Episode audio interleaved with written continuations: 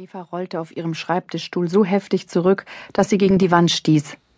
Es war lächerlich. Logisch denken, vergleichen, analysieren, also all das, was ihr bei der Arbeit so leicht fiel, schaffte sie in ihrem Liebesleben nicht. Liebesleben. Was für ein Begriff für eine zwei Jahre andauernde Beziehung, die Georg wahrscheinlich nicht einmal als solche bezeichnen würde. Vor einiger Zeit hatte sie sich noch strikt geweigert, sich selbst in die Kategorie Single einzuordnen, nun war es soweit. Sie war Single. Seit fünf Wochen war Schluss. Endgültig. Georg hatte sie allerdings nichts von ihrer Entscheidung mitgeteilt. Ha, irgendwann würde er es schon merken. Sie rief ihn nicht an, traf ihn nicht mehr, aber auch er meldete sich nicht. Das war nichts Außergewöhnliches. Sie hatten manchmal wochenlang keine Zeit füreinander gehabt. Dann hatte es wieder geschehen können, dass sie sich drei Tage hintereinander trafen, zusammen kochten, aßen, erzählten und manchmal auch, selten genug, miteinander Schluss damit. Sie hatte sogar seinen Namen auf ihrem Handy geändert. Er hieß jetzt nicht mehr Georg, sondern Denk nicht mal dran. Es war besser so. Sie würde sich für ihre Freundin Lea bei irgendeiner Partnerseite im Internet anmelden und sich dort mal umschauen. Kriminalistin, 38, sportlich, erfolgreich gebildet, oder vielleicht doch lieber etwas erfinden? Spontan, humorvoll, lebenslustig? Mein Gott. Dann gehörte sie auch zu dem Heer Suchender, die sie sonst je nach Tageslaune milde belächelt oder genüsslich verachtet hatte. Eva stellte das Telefon um. Von diesem Moment an musste die stumme Herzogin auf 217 mit den weiteren Eingängen alleine klarkommen. Warum verkroch die sich nicht besser zu den Rhesusäffchen in ein Forschungslabor, statt bei der Polizei zu arbeiten?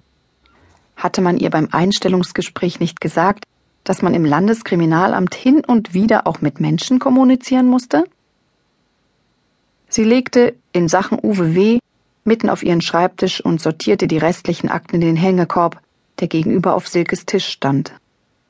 Zwei Akten kamen bei Vorziehen unter, eine bei Eilt. Eva mochte Silke. Sie war nett, gut organisiert, aber natürlich längst weg. Sorry, sagte sie immer und streckte die Hände in den Himmel wie ein Klageweib. Ich hab auch noch Familie, ja? Klar, Familie ging vor, Familie ging früher, Familie feierte Weihnachten, während andere Dienst hatten. Familie beschwerte sich aber nachher, dass sie völlig fertig sei von all dem Gerenne. Eva fuhr den Computer herunter und warf noch einen schnellen Blick in den kleinen Spiegel, der versteckt hinter der Tür hing. Gesicht? Ging so. Vielleicht ein bisschen Kajal, um ihre Augen zu betonen? Falls jemand sie auf dem Nachhauseweg ansprach? Auf dem Fahrrad, na sicher. Sie lachte ihr Spiegelbild an. In dem Licht der Neonröhre leuchtete die hellbraune Iris ihrer Augen fast orange, was wahrscheinlich auch an dem schwarzen Ring lag, der sie umgab. Viele Männer fanden ihre Augen schön. Georg auch. Vergiss ihn, verdammt. Frisur? Sollte sie den Zopf nicht mal aufmachen? Bei der Arbeit trug sie ihr schulterlanges, kastanienbraunes Haar nie offen, zu Hause auch nicht und beim Volleyballtraining erst recht nicht. Eigentlich nur abends, im Bett. Denn alles andere war auch unpraktisch. Die Haare blieben zusammen. Eva fuhr mit dem Aufzug die sieben Stockwerke hinunter und holte ihren Polizeiausweis aus der Tasche. Grünert von der Mordbereitschaft kam ihr entgegen. Schönen Feierabend, äh, Eva.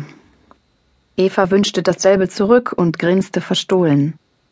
Sie wusste, dass man sie hinter ihrem Rücken Black Widow oder kurz Widow nannte. Es war wegen ihrer Kleidung. Alles, was sie trug, war schwarz, auch im Sommer. Erstens stand es ihr, das glaubte sie zumindest, und zweitens musste sie so morgens nicht lange überlegen.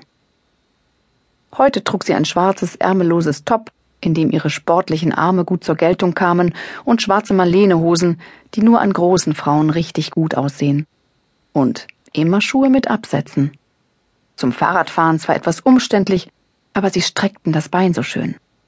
Ansonsten schwarze Blusen, schwarze Hosen, schwarze Kaschmirstrickjacken manchmal durch die hohen Schuhe vielleicht eine Spur zu elegant für den nicht sehr glamourösen Arbeitsplatz. Was sagte Brockfeld immer, wenn er sie zufällig ohne den hochgeschlossenen weißen Laborkittel sah? Falls ich Sie jetzt in die Oper einladen wollte, müssten Sie sich gar nicht mehr umziehen.